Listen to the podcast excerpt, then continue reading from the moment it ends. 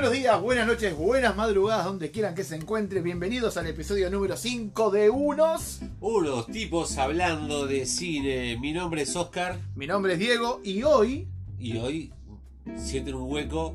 Hoy no está Andrés, no nos acompaña el Mr. Spoiler Man.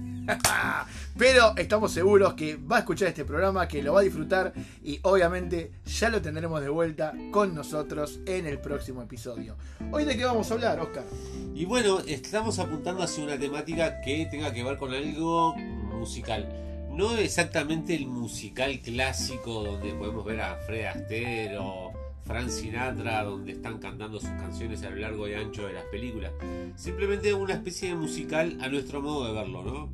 De, o sea, que tenga que ver con la música, básicamente. Desde algún punto de vista al menos. Bueno, así que...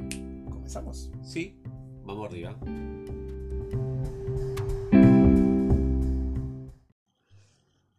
Y bueno, eh, la tertulia del día de hoy arranca Diego y ¿qué nos vas a ofrecer esta vez? Bueno, yo voy a traer una película, un revival de el año 1994. Una película, sí, una película que en lo personal me flipó, dirían en nuestros amigos de España. Eh, me gustó muchísimo. Básicamente porque en aquel momento había un actor de moda que era el señor Brendan Fraser, con películas tales como Encino Man o El hombre de California.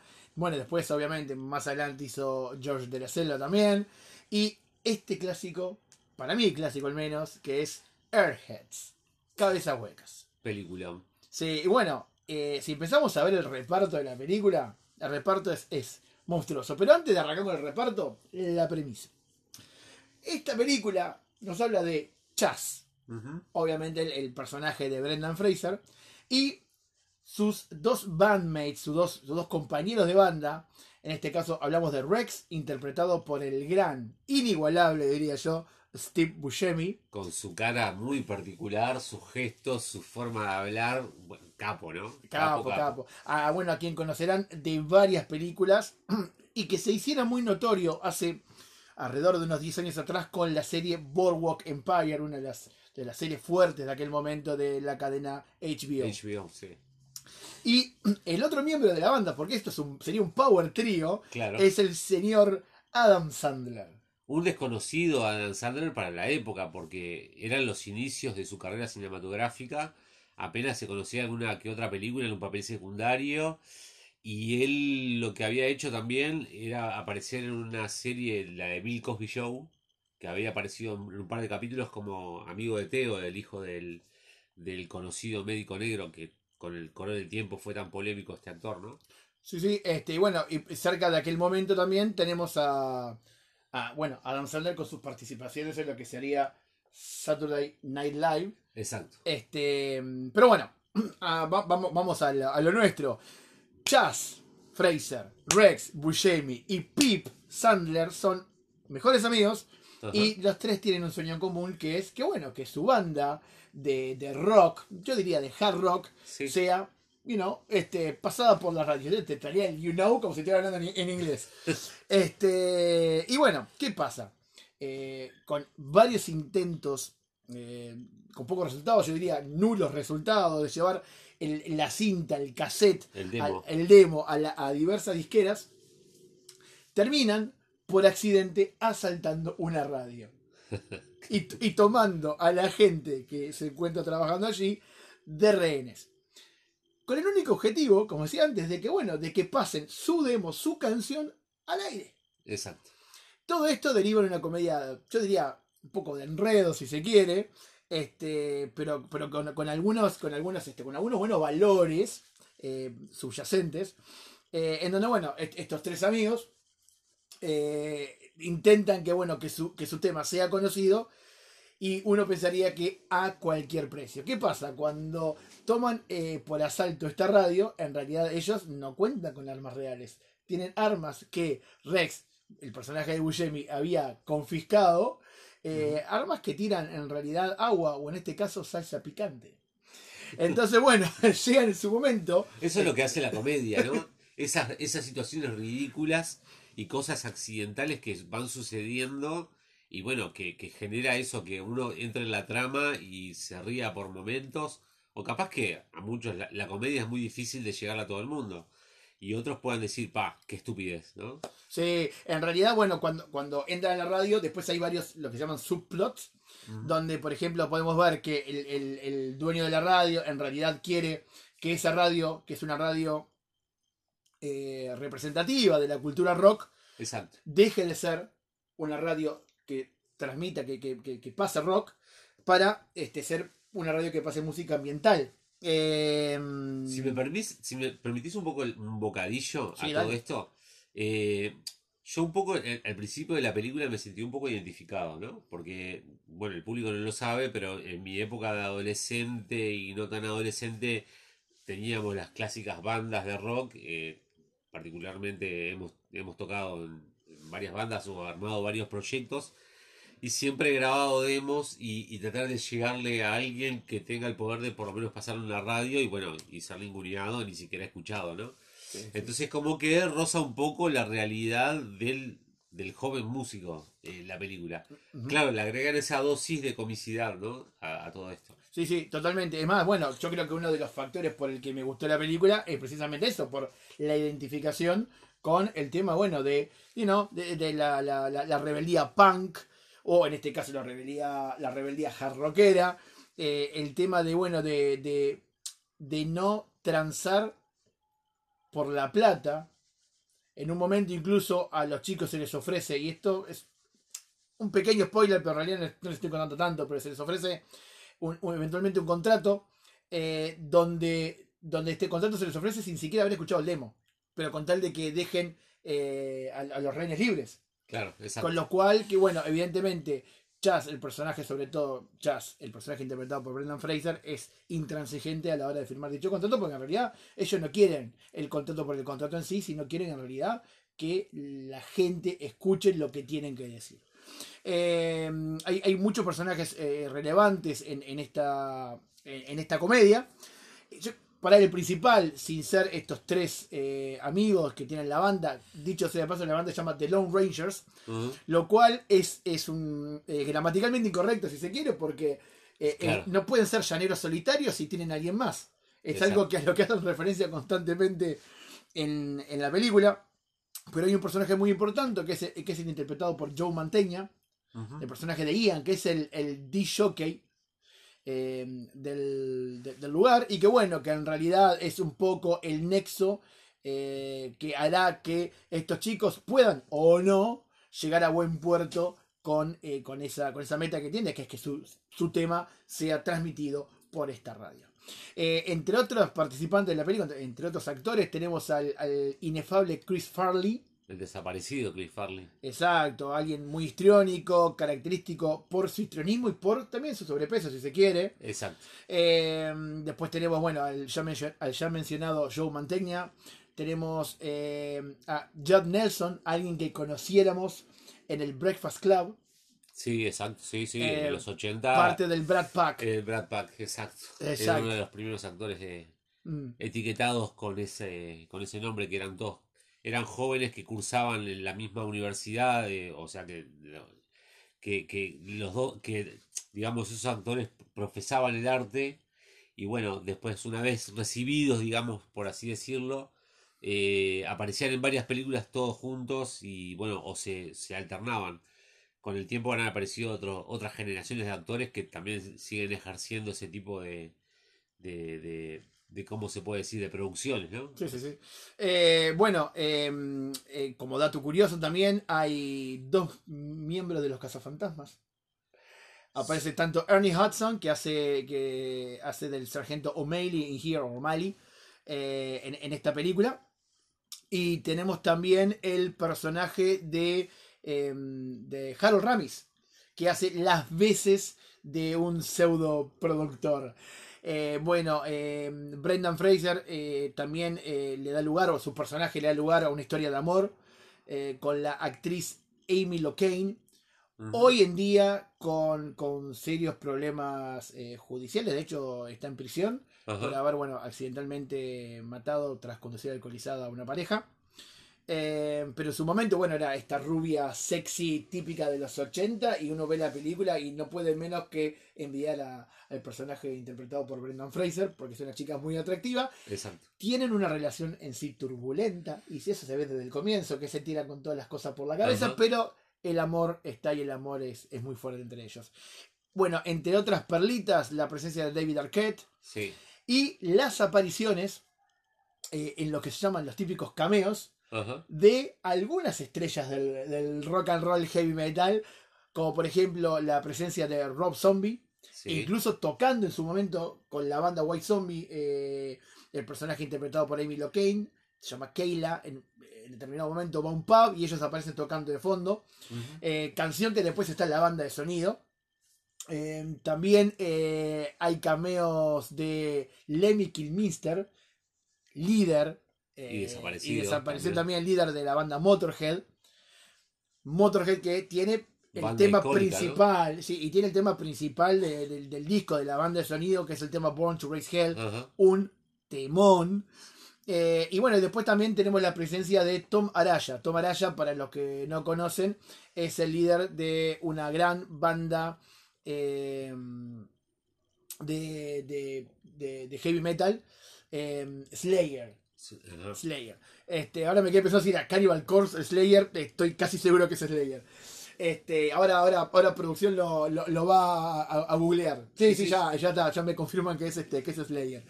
Eh, y bueno, nada, ¿qué más decir de esto?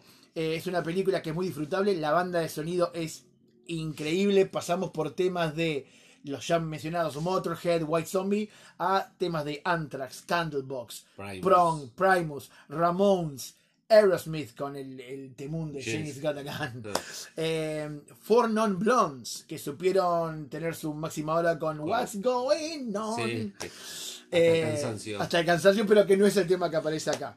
Eh, y bueno, y los mismísimos Lone Rangers que aparecen tocando un tema que acá en la película parece como si fuera de ellos, Exacto. pero en realidad es original de la banda punk Regan Youth.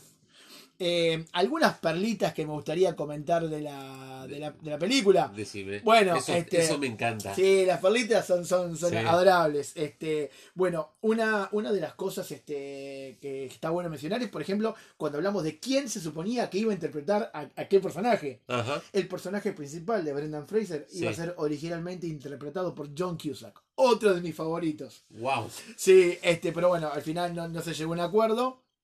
Este, después alguna otra cosa que se puede mencionar también es que la banda que iba a estar tocando de fondo en el pub este donde, donde la novia de Brendan Fraser aparece, originalmente no iba a ser White Zombie, iba a ser Cannibal Corpse, pero como en aquel momento, un año antes creo, ya había aparecido Cannibal Corpse tocando o alguna, algún tema de ellos en la película Ace Ventura de Jim Carrey, Ajá. porque Cannibal Corpse era la banda favorita de Jim Carrey, Oh. entonces no quisieron repetir Mm. la banda y terminaron optando por eh, White Zombie. Y bueno, eh, nada, eh, entre otras cosas, es- bueno, hay, hay un homenaje a una radio desaparecida también, se llama K-NAC, que es, es la radio esta KPPX, que también que supuestamente en la película tendería a desaparecer. Y luego hay lo que se llaman esos Easter egg, esos huevitos este, de Sí, sorpresa sí, sí. para el conocedor y aquella persona que entiende mucho de lo que es la cultura americana. eh, aparecen, el, el- por ejemplo, el- la persona que hacía las voces de BBC Badhead haciendo BBC Badhead. Eh, y bueno, algunas cosas más que la verdad que hacen de esta película, para mí, una joyita de los 90. ¿Qué es lo que más rescato de todo? Bueno, el espíritu rebelde, eh, la intransigencia propia de una época donde, donde el- la gente como nosotros, como decía Oscar, cada uno tuvo su banda, nunca tocamos juntos de hecho, pero cada uno tuvo su banda o sus bandas por separado, este, y, y esa, esa de, de decir, bueno, no transar, est- esto es rock y yo no me vendo, Exacto. este, bueno, evidentemente hasta que te vendes capaz o capaz no. Eh, pero bueno, ese, ese deseo, esas ganas, ese de hacer todo por la música. eh, y Sí, evidentemente. bien, bien, bien como dice Nirvana en los 90, en esa época mismo de la- esa película, el espíritu teenager, ¿no? De, del adolescente.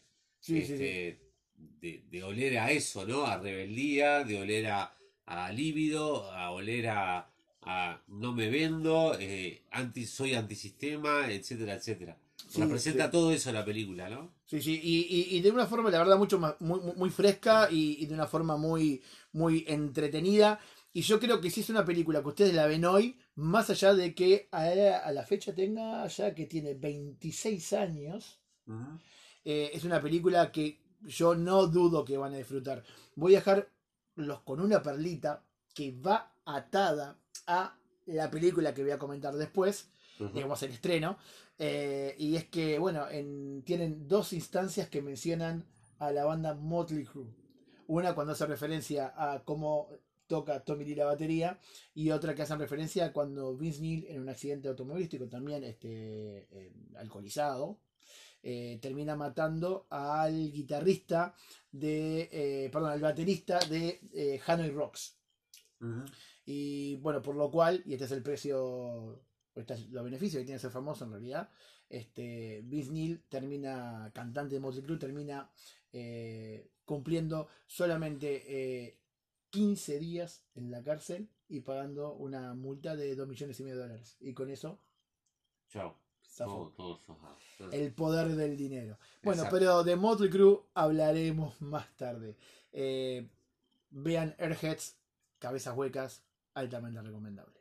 Muy bien.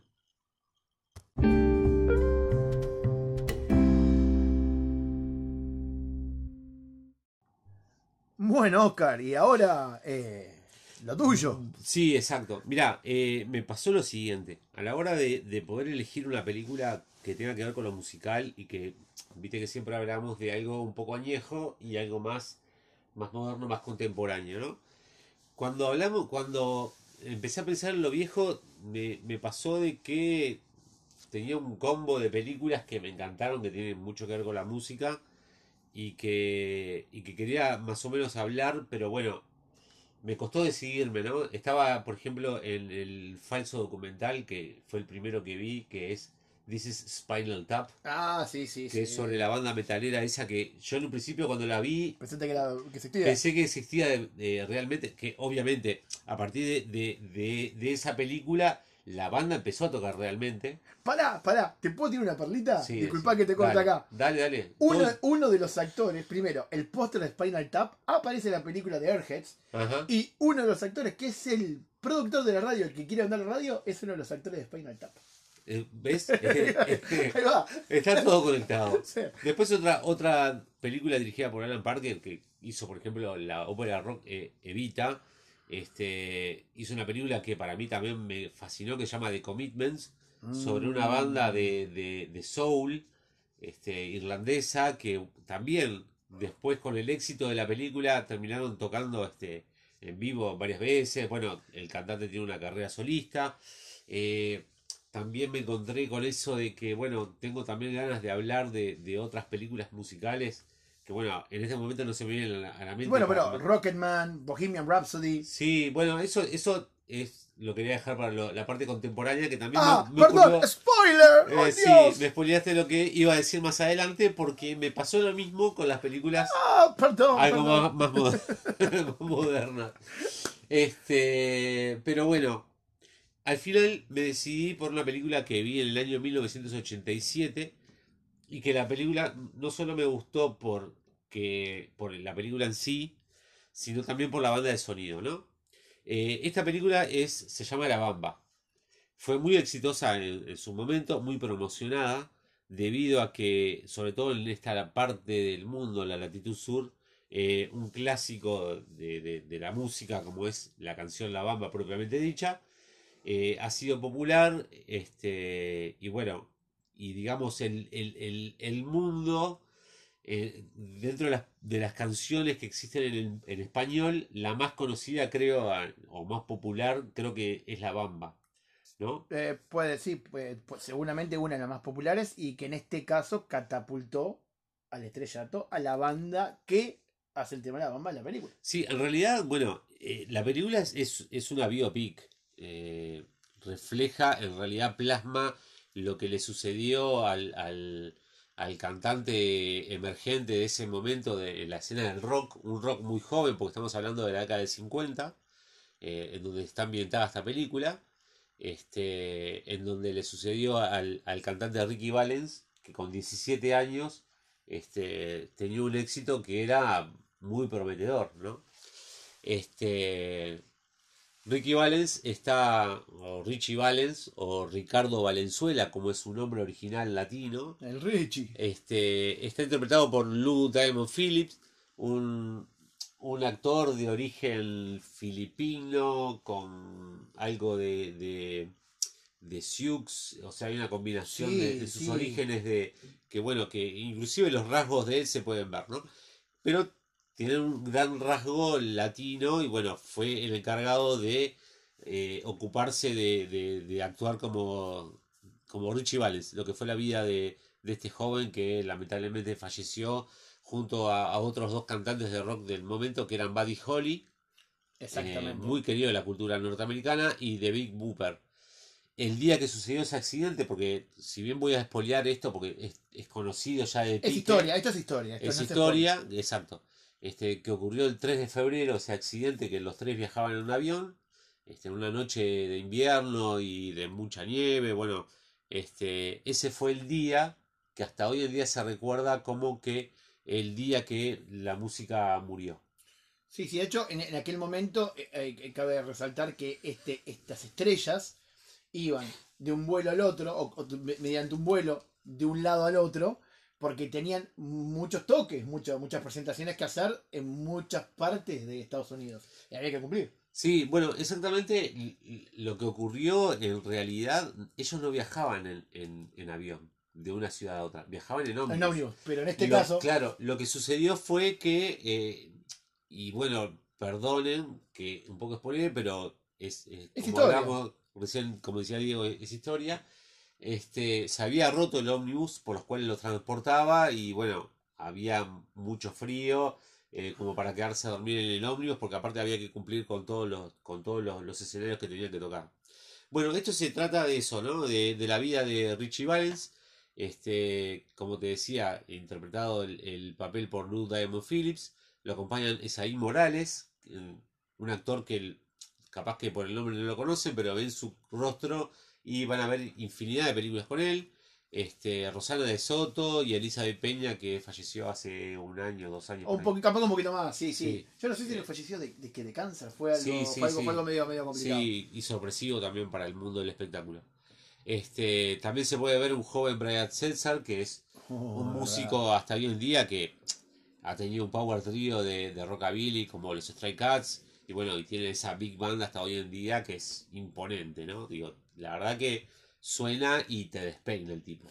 Este, bueno, esta película trata sobre este joven latino que es criado por su mamá y bueno, tiene un hermano un poco mayor. Y bueno, este, esa, esa familia compuesta por, por esas tres personas, este, que eran granjeros, deciden mudarse a, a una ciudad más próspera para poder mejorar. Y bueno, este chico eh, Richie Valens este, incursiona en la música, en un principio tocando como guitarrista de fondo. Y bueno, en, la banda cuando van a tocar por primera vez el vocalista no pudo ir y él tomó la posta este, para cantar, ¿no? A todo esto lo ve un productor y bueno, la clásica, no, vos tenés que cantar como solista y bueno, y ahí empieza el tipo a ser cada vez más famoso. Eh, la fama de él en Estados Unidos y eso eh, sucedió por dos temas que no tienen nada que ver con la bamba, ¿no? Este, lo que sí su- sucedió en el medio, a él se le ocurre cantar la bamba porque una vuelta con el hermano se fue de, joda, bueno, y, y terminó eh, viendo a una banda de mariachis y, y viendo que tocaban la bamba. Este, él llegó a grabarla y lo que hace que la película se llame así es que ese tema fue uno de los primeros, fue el primer tema interpretado en español que llegó a tener una popularidad en Estados Unidos, que el, el norteamericano por lo general es un poco reacio a escuchar canciones que no sean de su idioma. Exacto. Este, y bueno, eh, los temas más populares que, que él hizo, en- que compuso, fue Donna, en, en homenaje a su novia, un- una, una chica muy, muy bonita de su época, y Come On Let's Go, que es rock and roll puro, ¿no? Rock Come and on, roll. let's go, everybody. Ah, qué temazo. Este, sí, ahí podemos e- escuchar mucha música de los 50, el, el rock and roll en su origen, en su estado más puro, este, looks de, de, de, de- de jóvenes de camisa de manga corta, con jeans con dobladillo y zapatos, que era la clásica que se podía escuchar de momento, aunque también escuchamos de momento algún mensajito que va cayendo, que Bien, accidentalmente bien, bien, bien, los seguidores. se olvidaron de bajar el volumen. Este, bueno, el, mientras suena la trompeta, el este, bueno, es- como también le decía, Te me ¿no? fuiste, te me fuiste, volve, volve. No, no, no, no, no, no me fui. Lo que pasa que también, eh, como estaba comentándote el, el tema ese de la vestimenta de, de los hombres de la década del 50, que es algo que a mí siempre me, me gustó mucho, ¿no? Ver este, las mujeres también con, con esas, esas polleras acampanadas y, Esos colores y- pasteles. eh, exacto. Los zapatos, los estoy inventando para que la película, lo- para que convencerlos de que vean la película si es que no la vieron. Este, las chicas con guillerminas y los soquetitos ahí Yo te, saliéndole. te- te tengo una pregunta. ade- ade- El saquito por encima de los hombros, ¿no? Digo, Sí, te- tengo una, Sí. tengo una pregunta, porque yo no recuerdo bien, pero calculo que por los estereotipos tanto de este joven Ricardo Valenzuela o Richie Valens, sí. eh, y, y bueno, de su novia Donna, calculo que bueno, que yo no, me no recuerdo bien la película porque la vi hace mucho tiempo, pero eh, también debería haber un conflicto de clases. Eh, sí, claro, por supuesto. eh, podemos ver la, la clásica del, del, del padre de la chica Donna, porque es la típica rubia de mamá, te presento a mi novia, ¿no? Y él es el chico latino pobretón, este, eh, por supuesto el padre de la chica no, no quería saber nada con el tipo, ¿no? Por supuesto que ella vivió como una especie de, de, de, de- de princesa de, de sueño del príncipe azul de la década del 50 que el príncipe azul de la década del 50 es la estrella de rock. Este, y más siendo adolescente, porque eh, el, el hombre cuando empezó a ser famoso, el, el hombre, el adolescente por así decirlo, tenía 17 años cuando ocurrió todo esto, ¿no? Y que, que disfrutó de ese éxito y, fue una estrella fugaz, por así decirlo. Este, y bueno, eh, simplemente más que nada dejarles eso, vean la película, este, porque a mí no me gusta mucho espolearla, eh, porque me gusta que la gente se sorprenda con, a medida que pasa la película. Si les gusta el rock and roll clásico, ver autos clásicos que también se pueden ver, Mm. eh, ver ropa clásica de los 50 o ver más o menos cómo vivían sus abuelos o sus padres, dependiendo de la edad de- del, del oyente. Este, y se va a encontrar con varias cosas bastante lindas e interesantes, más allá de la película que por momentos es dramática. ¿no? Sí, yo, yo quiero, quiero rescatar algo que vos mencionabas hoy, que, que era el tema de la aceptación de Richie Valens como una figura, una celebridad para aquel momento. Exacto. Máxime teniendo en cuenta que las figuras, la- las estrellas del rock, un rock que todavía no era muy aceptado, sí, obviamente por los adolescentes, pero no por, por los padres, Sí, sí, sí. eh, las figuras eran todas blancas. Sí, Po- sí. Podemos pensar en Elvis Presley, podemos pensar en Bill Haley, podemos pensar en Jerry Lee Lewis, podemos pensar en un montón Otra de las Jim películas que- Vincent. Otra de las películas que pensé hablar, eh, Great Balls of Fire, Oh, eh, sí. sobre, sobre la vida de Jerry Lewis.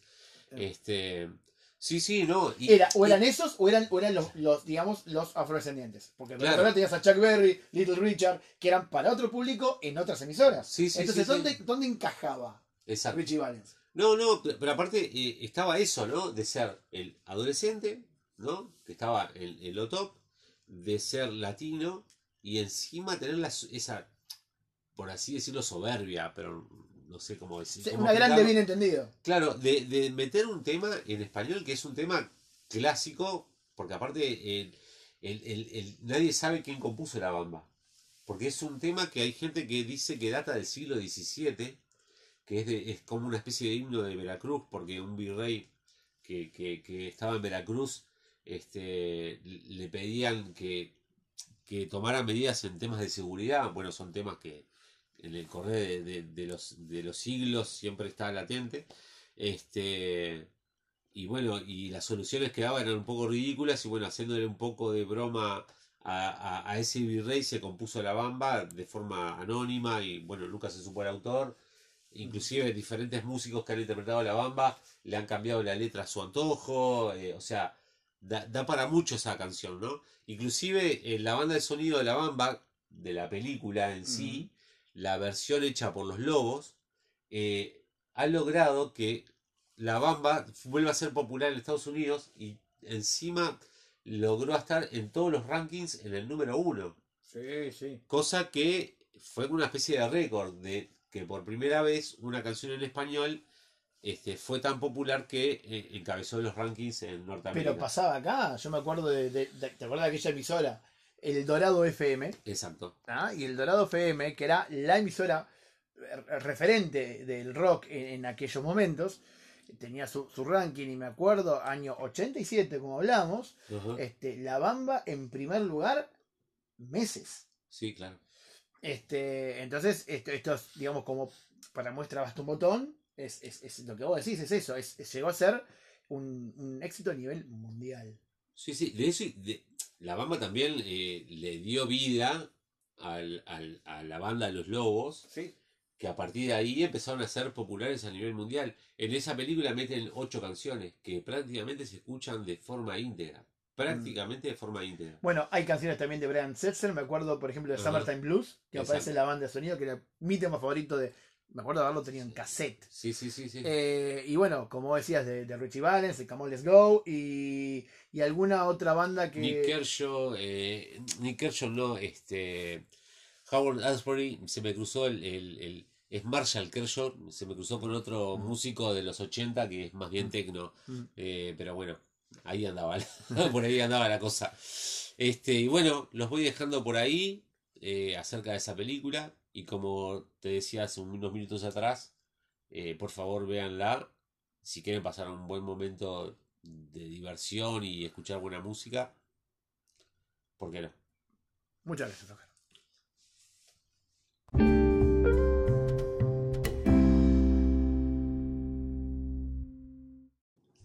Bueno, y es hora, siguiendo con la temática de los musicales o películas de las cuales eh, impera la música, eh, le damos paso a Diego, que esta vez nos va a hablar de algo más contemporáneo, ¿verdad? Sí, bueno, eh, ja, me emociono. Perdón, perdón, me voy a- me voy a poner de pie. Estoy poniendo de pie en este momento. Yo me río porque ya conozco todos sus, sus vicios, por así decirlo, musicales. Ah, por Dios. Bueno, eh, nunca imaginé que iba a vivir el día de ver una película tan bien hecha de mi banda favorita. Y esto, y esto, esto, bueno, para, para mí, la verdad, honestamente es emocionante. Eh, desde que tengo 13 años, miento, desde que tengo 12 años, los escucho, son eh, el motivo por el que me empezó a gustar el rock pesado, el hard rock, glam metal, eh, y son los que, los precursores en mi vida musical, que bueno, los que me llevaron a tocar el bajo en su momento, eh, los que me hicieron fan de otras bandas del estilo, y estoy hablando nada más y nada menos que de la patota colorinche, estoy hablando de Motley Crue. Em, para los que no los conocen, Motley Crue es una banda formada en el año 81 de la mano de Nicky Six, eh, bajista de la banda, también compositor y líder de la misma, y un amigo de él eh, llamado Tommy Lee, quien muchos años después se hiciera famoso por ser el eh, marido de Pamela Anderson, ¡Wow! Habiendo sido previamente novia. eh, claro, novio de Heather Locklear, otra bomba de los 80 o principios de los 90, actriz entre otras cosas de Melrose Place. Tanto Tommy Lee como Nicky Six estaban en busca de un cantante. Tommy Lee conocía a un muchacho que tenía una banda de covers que se llamaba, eh, si mal no recuerdo, Sex Candy. Y, y bueno, este muchacho era Vince Neil. Y bueno, lo terminan contratando, llevando para su banda, luego de una pequeña audición. Para la postre, contratar a, o, o llevar a sus filas al guitarrista Mick Mars. Mick Ahora- Mars, sí, sí, Ahora, disculpa, sí, porque la con, con- emoción, con con la- una diferencia de edad. La notoria. emoción, la emoción te llevó por ciertos caminos Sí. por los cuales omitiste decir el nombre de la película. Ah, bueno, yo estaba hablando solo de la banda. Ahora, si quieren el nombre de la película, la película se llama The Dirt. Pero la gente con ya el preámbulo que dice. Ya está. Ya, quiere verla. Ya, Claro, es- ya. ya quiere poner la pausa y no le importa más lo que digamos de aquello más porque ya quiere ver la película. Claro, pero, pero a ver, ¿por qué el preámbulo este? Porque para mí, honestamente, y van a decir, "Eh, está exagerando este tipo. Para mí es muy significativo que haya una película de esta banda. No hay película de Guns N' Roses, no hay película de Bon Jovi, no hay película de otras bandas del momento, sí la hay de Motley Crue. Motley Crue que en, estos lares no llegó por ahí a ser tan conocido, sí tuvieron sus hits. Girls, Girls, Girls, Doctor Phil, Good Home, Sweet Home, Smoking in the Boys Room. Hits eh, que fueron eh, entre, los, entre el año 85 y el año 90, 91. También, obviamente, de la mano de un movimiento que iba paulatinamente desapareciendo como el movimiento del glam metal. Pero sin más preámbulos, voy a la película. Bueno, la película evidentemente es, es la vida de la banda. No completa en realidad. Ajá. está basada en un libro bestseller en su momento que se llama The Dirt. eh, que fue escrito, fue pergeniado por Nicky Six, que es, es como la mente maestra detrás de esta, de esta banda. Es lo que Gene Simmons es aquí, por ejemplo. Ajá. Y, y bueno, pero obviamente cada capítulo se cuenta desde el punto de vista personal de cada uno de los integrantes, teniendo todos los integrantes más o menos la misma cantidad de participación en el libro. El libro cubre los primeros 10 años de la banda y es lo que se puede ver en la película. Se pueden ver los primeros 10 años de la banda. O sea que, entre otras cosas, por ejemplo, no vamos a ver el, el momento donde Tommy Lee se casa con Pamela Anderson o eh, la golpea. eh, o este, se publica este video condicionado que fue muy popular en su Sí, momento. exacto. Que todos los adolescentes quisimos ver. Yo, honestamente, Y- o sea, que nunca lo vi, yo no lo vi, yo no lo vi.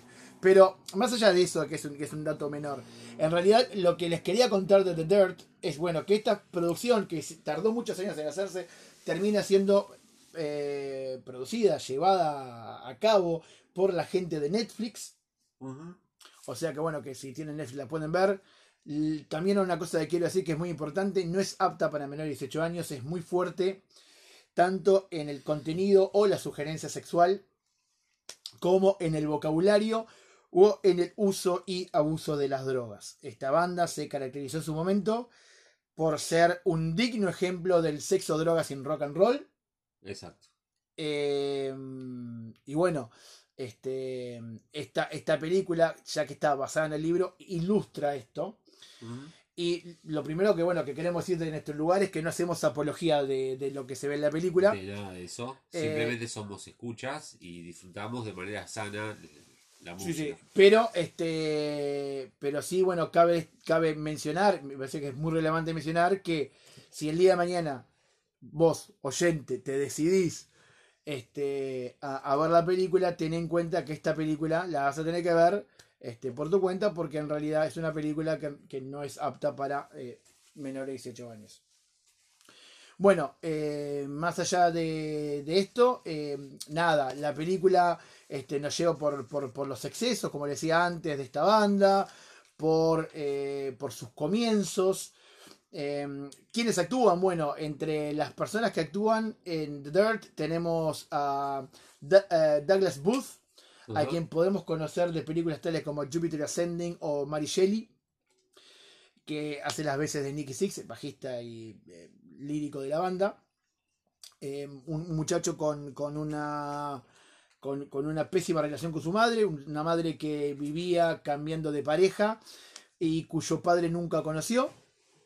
Eh, después, bueno, y obviamente esto se refleja en sus letras y en su adicción, sobre todo a la heroína. Eh, adicción que lo llevó a estar oficialmente muerto Ajá.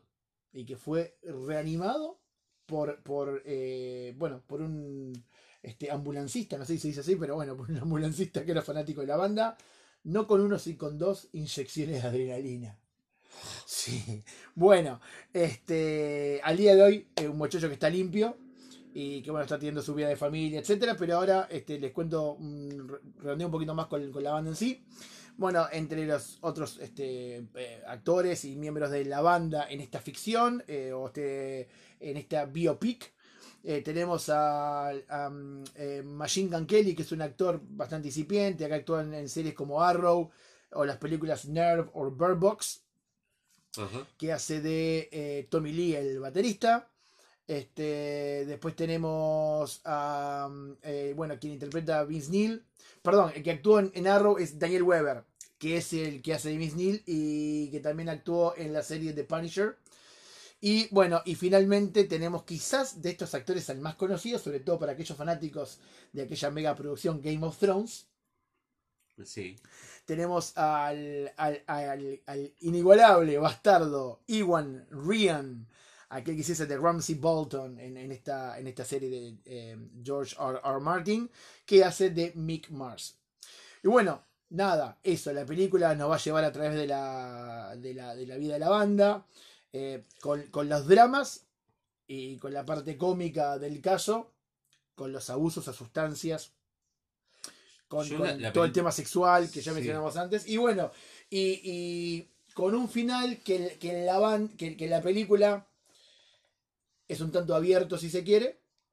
Este, porque bueno, recordemos que, como decía antes, la película no habla de toda la vida de la banda. Banda que, y este sería mi corolario, se separa, la primera banda se separa oficialmente por contrato, decidiendo que desde 2013 a 2015 iba a ser la última gira, y por contrato después ningún miembro de la banda podría utilizar el nombre de la banda en solitario, ni las canciones de la misma. Este, y bueno, o las canciones en realidad sí, pero no, digamos, no, no, no, al- no al nombre de la banda. Este, ya que Vince Neil sí lo hizo porque Vince Neil siguió cantando. Pero bueno, banda que firmó su regreso oficial, programado para este 2020, pero bueno, con la pandemia no ha sido posible y será, ha sido pospuesto para el 2021, haciendo estadios con tres teloneros de lujo, que serían Joan Jett and the Blackhearts, Ujú. Poison, Def Leppard y cerrando ellos, en un concierto que obviamente Todas, personalmente- bandas, todas bandas contemporáneas a ellos, ¿no? Claro, y bueno, pero, pero bandas que supieron de muchos éxitos y que mucha gente al día de hoy tal vez reconozca canciones, por ahí no la banda en sí, pero si escucha alguna canción seguramente, oh, esta, esta me suena. Así que nada, es una película este, que, que personalmente quería mencionar por el amor que le tengo a la banda, pero que, aclaro una vez más, no es para cualquiera y tenés que mirarla siendo mayor de 18 y evidentemente este también sabiendo de que bueno que va a haber un poco bastante este de sexo en la mayoría sugerido pero bueno este y también mucho abuso del lenguaje y de las drogas Eh, siguen leyendo los mensajes y diciendo esto no sé si Oscar si querés agregar algo Sí, no, a mí la película me gustó, digo, a pesar de, la banda me gusta, digo, no tengo el grado de fanatismo que, que Diego. Sí guarda que- yo cuando hice fanático no sabía nada de todas sus realidades o sea yo conocía solo la música Claro, Y te voy a decir que más lo que me convenció a los 12 años que hice mi Mm. vieja recorrer disquería tras disquerías hasta conseguir el vinilo de Girls Girls fue que había un montón de canciones más o menos parecidas y en un momento el presentador del ranking que hablamos anteriormente dice, y ahora Girls, Girls, Girls, y siento el run, run de las motos y dije, uh, uh, esto me voló la cabeza. Ya solo con el run, run de las motos. Así que imagínese la inocencia de alguien de 12 años que Claro. desconocía todo esto, ¿no? claro. Sí, yo, a mí me pare- o sea, me gustó eh, la película mucho y a- amén de que, de que, eh, si bien es de la banda, está focalizada y está como, digamos, como si fuera contada por el bajista de, de la banda, ¿no? Y es el principal. sí. Claro, que en realidad, eh, si, si miramos la vida de, de, de esto, de este cuarteto, el, el que los que les tiene más relevancia, que es el cantante y el baterista, este Vince Neil y Tommy Lee, este, en este caso no son los, los, los, los, plenos protagonistas del, No, del- no, no del son film. el eje, si se quiere, es verdad. Claro, exacto. Como que es algo más, este, desde el punto de vista del bajista, como que es más, es, es más repartida la, la, la historia, digamos, porque podemos saber bien problemas que tenían eh, personales de salud que tiene hasta hoy en día el guitarrista. Sí, sí, tiene una Eh, anquilosis algo, no sé, es una enfermedad generativa por el cual lo- los huesos se le van calcificando y hace que al día de hoy, con 60 y algo de años, esté todo como encorvadito. Claro. Ah. Este, y bueno, problemas de ego de cada uno de ellos, o sea que está más repartido en la película de este el protagonismo, ¿entendés? Si bien son unos personajes muy particulares y con mucho ego cada uno de ellos, bueno, está en ese sentido bastante repartida la película. Sí, hay, hay lugar para drama, como decía antes, hay lugar para todo un poco, pero bueno, valía destacar esta producción de Netflix, producción que a la banda en sí le llevó varios años que viera la luz, y bueno, el año pasado salió, este, así que nada, esta, esta es mi reseña de la película, si se quiere, moderna. Muy bien.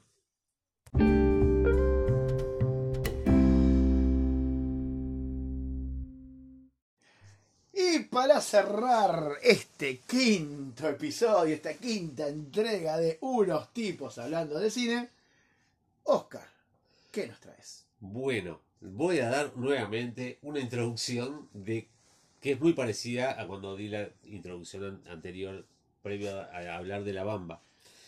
Que también me volvió a pasar lo mismo. ¿De qué hablo? ¿De qué película hablo en algo más contemporáneo? Entonces, me remonté no, de algo no tan contemporáneo como por ejemplo el 2014, que hubieron un par de películas musicales que me coparon muchísimo, como una de ellas que estuvo nominada al Oscar, este, dirigida por Clint Eastwood, que se llama The Jersey Boys, Ah, ajá. basado en el cantante Frankie Valli, que Mm, La esa- verdad esa, que- esa la vería, ¿eh? la verdad que está muy bien hecha, muy buena película, con datos muy interesantes de la biografía de este, de este cantante, que más de uno me dice quién carajo es Frankie Valli.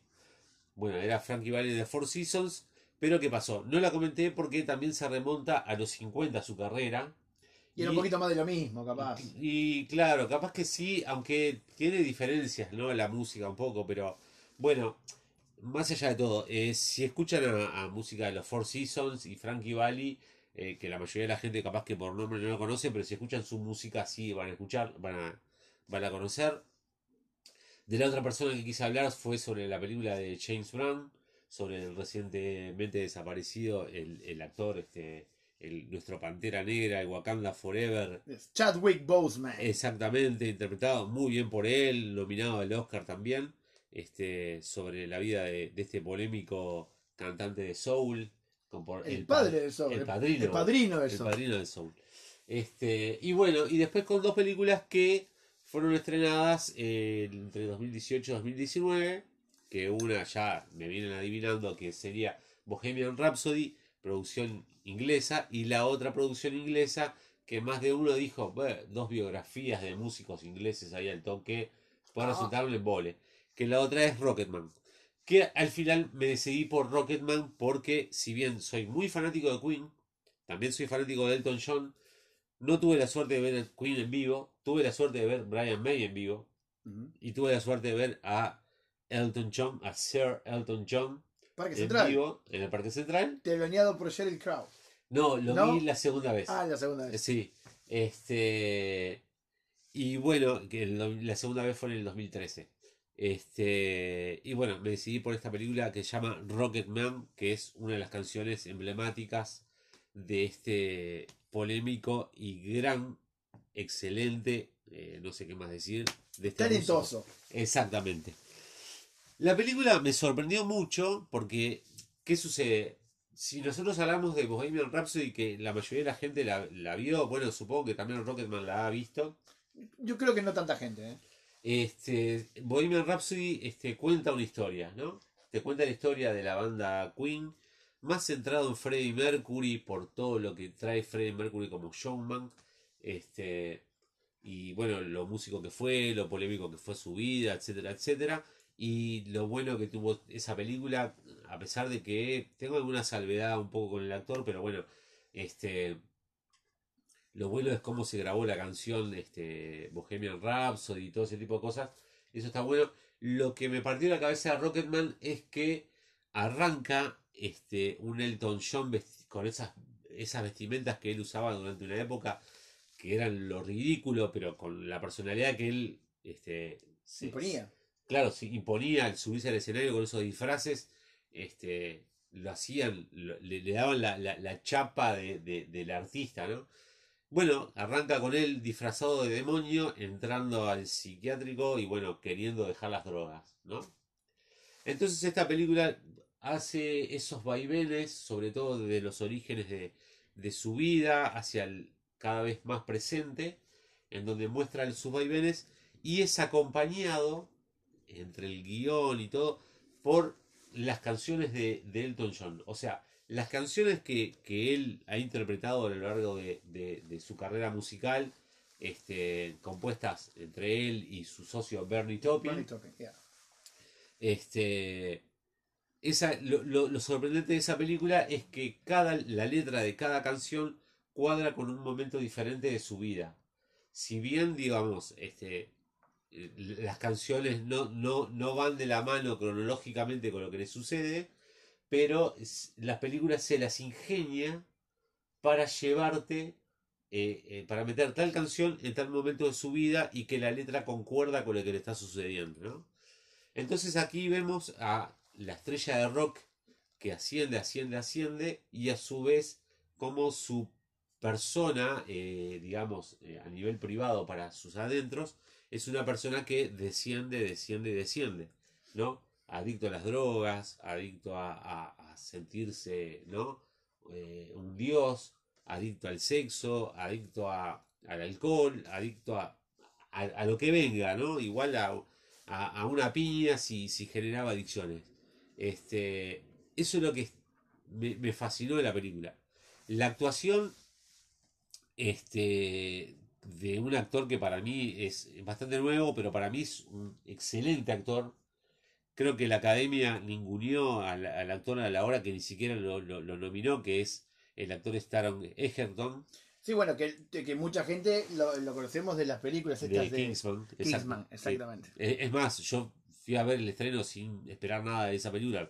Fui por el hecho de saber que era de espionaje, que a mí me fascinan esas películas. Y bueno, me encontré con, con esa película que me encantó y me encantó su papel también. La primera, Sí, y- sí, aunque la segunda no está tan buena, pero él, él, él, no sé, me, me sigue fascinando co- como, actor, esa espontaneidad que tiene. ¿y qué tiene la la, segunda juventud. película? ¿Cómo? ¿Qué tiene la segunda Y en la película? película, en la segunda película aparece Elton John en, en un momento de... de- Que sus dotes actorales, digamos, eh, eh, dejan que desear. Ajá. A ver, entiendo que en esta película, en, en Kingsman 2, hace una parodia de sí mismo. Pero igual, me parece que eh, Elton John, un genio como músico, tal vez lo actoral no estaría siendo su fuerte. No, por supuesto que no. Eh, eh, ha aparecido en varias series, inclusive este, en algún capítulo como invitado y haciendo él mismo, porque lo mejor que puede hacer es hacer del mismo. De otra cosa no puede hacer. Pero bueno, eh, eso se le perdona. Sí, ¿no? obvio, debido a, a la inmensa cantidad de éxitos que podemos estar un buen rato hablando de diferentes canciones que, que él ha metido, ¿no? De himnos de, del amor, rock and roll, este, no sé, eh, un abanico inmenso de, de- de- de- de canciones, ¿no? ¿Tenés una favorita?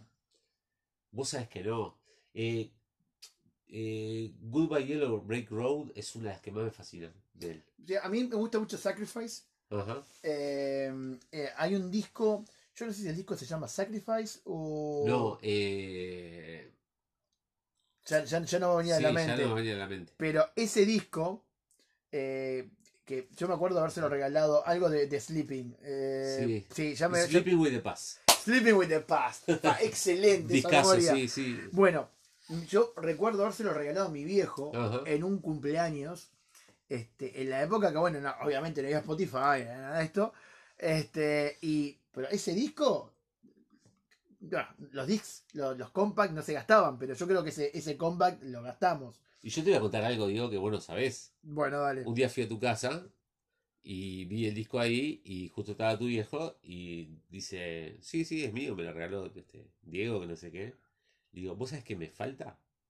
Y acá voy a comen- comentar algo que es un delito. Le hice una copia al toque porque yo no lo tenía el disco. Excelente. Bueno, espero que no, no, no hayan escuchado esto. No, no, no a la piratería. Sí, díganle no a la piratería, pero bueno, lo hice. La- lo lamento, pero bueno. Este, Bueno, de la película. sí, eh, bueno, la película, eh, como te decía, Taron Egerton hace un estupendo papel de, de- de Elton John. Si nominado a los Globos de Oro igual, ¿eh? eh, creo que a los Oscar, no, no me acuerdo los Oscar, los no, los estoy Oscar casi no. seguro. Yo, yo me la jugaba de que, de que hasta podía ganar porque la verdad que me fascinó.